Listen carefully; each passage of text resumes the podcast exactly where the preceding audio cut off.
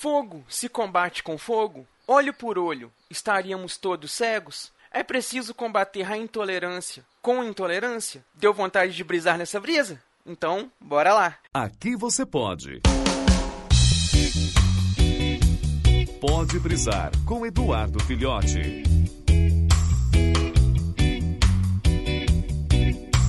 Então, gente, eu acho muito importante trazermos à tona aqui, trazermos ao debate uma questão muito significativa que é o combate à intolerância. O filósofo Karl Popper, ele tem uma teoria muito legal que é o paradoxo da intolerância. Nesse paradoxo ele diz o seguinte, que por mais paradoxal que seja, nós devemos combater a intolerância com intolerância. Nós devemos ser intolerantes com a intolerância, de forma a não permitir que ela aconteça nunca.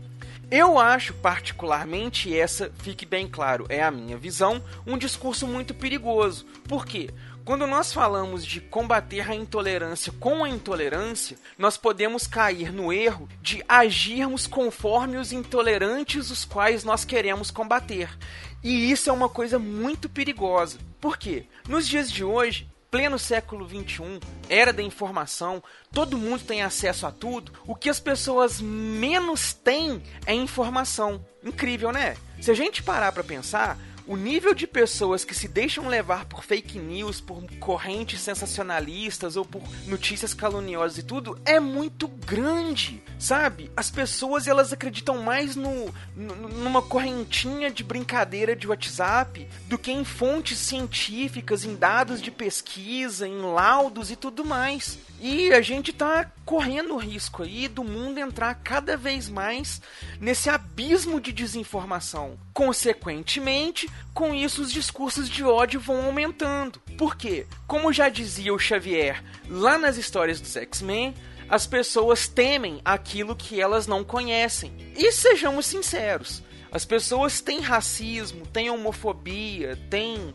preconceitos em geral, porque elas não conhecem de fundo, de fato, aquilo do que elas têm preconceito. Quando as pessoas se ingressam, se integram mais à cultura negra, elas passam a ver a cultura negra, a ver os negros, a ver a negritude com outros olhos. Quando a pessoa passa a se familiarizar um pouco mais com a comunidade LGBT, ela passa a entender que são pessoas comuns, que são coisas comuns, que, sabe, a sexualidade da pessoa não muda o caráter que a pessoa tem, por exemplo. Mas tudo isso a gente só consegue mudar com educação e não com intolerância. Ah, mas Edu, então quer dizer que eu tenho que aceitar a pessoa ser racista? Não. Eu tenho que aceitar a pessoa ser homofóbica? Não. Eu tenho que aceitar discursinho de ódio na minha timeline? Gente, de forma nenhuma, pelo amor de Deus. Não é isso que eu tô querendo dizer. O crime é crime é previsto em lei e nós temos que combatê-lo. Da mesma forma que o Gordon, num diálogo com o Batman no quadrinho A Piada Mortal, deixou bem claro. Depois de tudo que o Coringa fez, de tudo que ele aprontou, e o Batman tá indo no encalço dele, quando o Batman salva o Gordon, o Gordon fala muito claramente com o Batman. Pegue ele, mas o pegue dentro da lei porque nós temos que mostrar para ele que o nosso método funciona. Ou seja, Gordon tinha todos os motivos do mundo para ser intolerante com a intolerância do Coringa. No entanto, o que ele faz? Quer colocar o Coringa dentro da lei agir da forma correta. Esse é o caminho que eu acho que é o correto. Um outro exemplo que a gente pode ver bem claro aí, tá também, como eu já citei mais cedo, no discurso dos X-Men. A gente tem duas maneiras de lá o discurso do ódio dos humanos contra os mutantes. O primeiro caminho é o do Xavier, em que ele acredita que os humanos e os mutantes podem conviver de forma pacífica, podem chegar num consenso, quando os humanos tiverem educação suficiente para entender o que é, o que são os mutantes. Já o Magneto, que teve a família morta pelos nazistas, sofreu muito com a intolerância, muito pelo fato de ser mutante, tudo o que, que ele quer fazer? Quer acabar com toda a raça humana, quer matar os humanos e criar a hegemonia mutante. Aí eu pergunto para vocês, em que o discurso do Magneto, apesar de, entre aspas, correto, já que ele está combatendo a intolerância, é melhor do que o discurso intolerante o qual ele está combatendo. Em que momento esse discurso dele é melhor do que o discurso nazista que ele tanto combate? Eu realmente acredito no método do Xavier. Eu acho que, através da educação, nós conseguimos mudar os valores de base das pessoas. Eu, na minha vida, já tive muitos pensamentos errados. Eu já fui homofóbico e hoje eu sou LGBT. Olha só como que o mundo muda.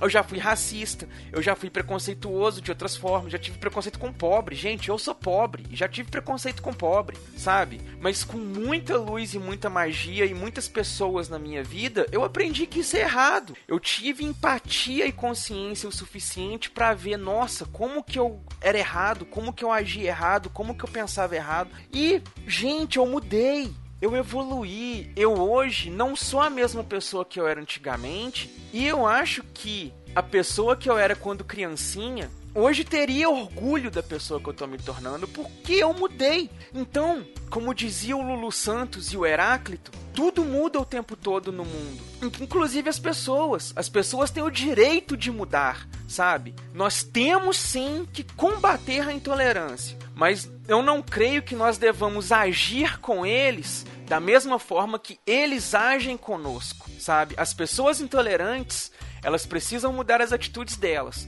mas nós precisamos fazê-las mudar por outros caminhos e não agindo como elas.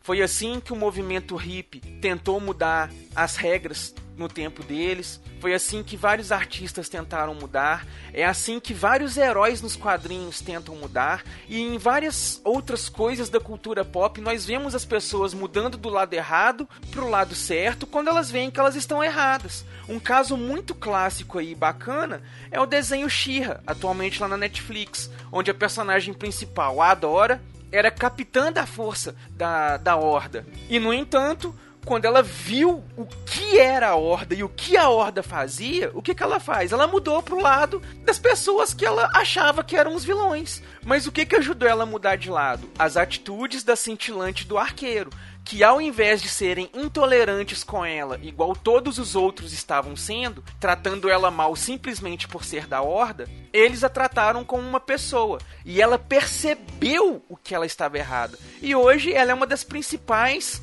é, é, combatentes da causa da rebelião.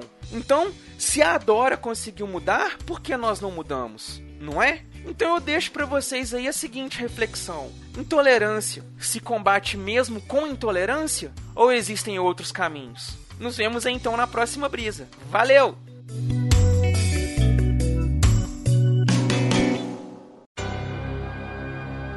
Esse podcast é editado e oferecido por MachineCast